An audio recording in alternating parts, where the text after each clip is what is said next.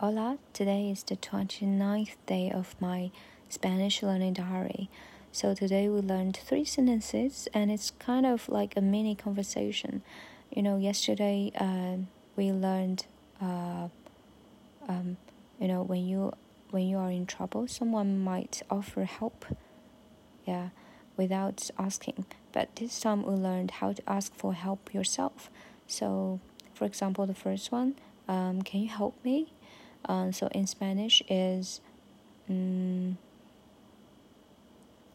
pues, uh, puede, puede, puede ayudarme, puede ayudarme. So it's kind of a polite way, a more polite way of asking for help, like using 您您能帮我吗？Puede ayudarme? Puede ayudarme?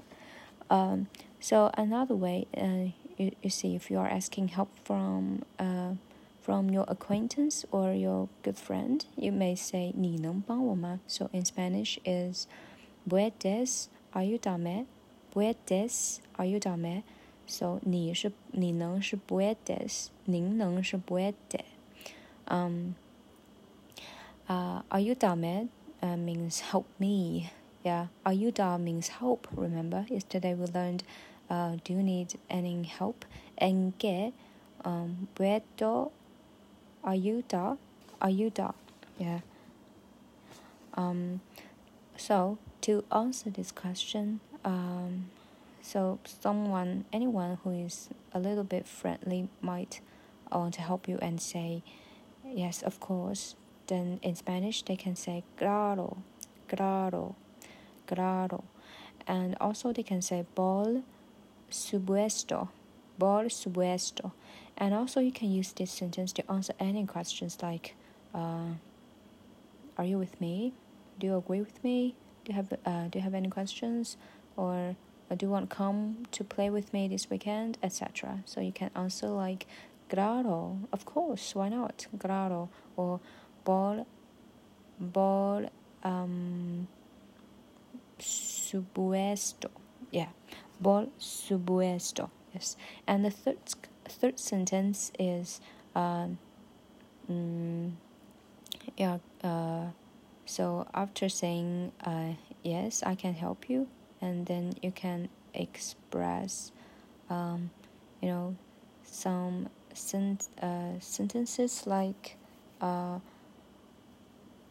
I have a heart heartache or something like that. I uh, I'm painful in blah blah. So in Spanish is me duele, me duele blah blah blah. So for example, um, I have a heartache or I'm really sad or upset. You can say me duele el corazón. El corazón means heart, heartache a heart. Um, duele means aching or painful, etc. Me duele el corazón. Um, ¿Qué te pasa? is another sentence, uh, which means um, what's wrong with you? What's the matter with you? Um, so it can have two very different meanings um, depending on its you know its intonation. For example, if you're asking like ¿Qué te pasa? Uh, you are showing your consideration. You're showing you are caring for someone. Um, what's the matter with you? Yeah, in order to help, to show your um, show you are willing to help. Yes, consideration. And another way, another intonation is like this. ¿Qué te pasa? So it actually means what's the matter with you? What's wrong with you? It's like, you know, showing your criticism or something. So it's quite similar in both Chinese and English, yeah, as well as in Spanish. 你怎么回事？你怎么搞的？或者是你怎么了？你还好吗？Yeah, they can also, so so this sentence can have uh, these two very different uh, meanings and um, emotions. Yes, so let's do a wrap up of today's learning contents. Um, so a mini conversation. Um, what can I do? Uh, uh, can you help me? where are you darma Puede ayudarme? Puedes ayudarme? Of course. Claro. Claro. Claro. Or por supuesto.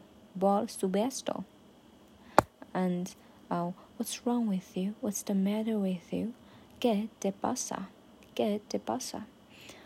Um, I have a heartache or I feel really upset. I'm really sad. Um, me duele el corazón. Me duele el corazón. Or um, I feel uh, painful in blah blah blah. Me duele blah blah blah. Me duele blah blah blah. Okay, and now it's time for reviewing of what we learned yesterday. So yesterday we learned uh, you might hear hear someone offering help. So they might say, "Is there anything I can help?" Um, so in Spanish is "En qué puedo ayudar?" En qué puedo ayudar? Uh, en qué means what, uh, and puedo I can. Um, uh, ayuda means help. Is there anything I can help? Anything I can help? Yes. En qué puedo ayudar? And another sentence. Let's let me check the Chinese first. Oh, 我手机被偷了. Um, well, I can't really now remember this one actually. So, me me han robado el móvil Yes. Okay. So I kind of remember uh, mobile in Spanish is el móvil. Móvil.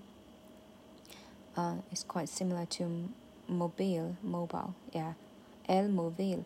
Me han robado. Robado um, actually means um, steal or stolen Me han robado el móvil.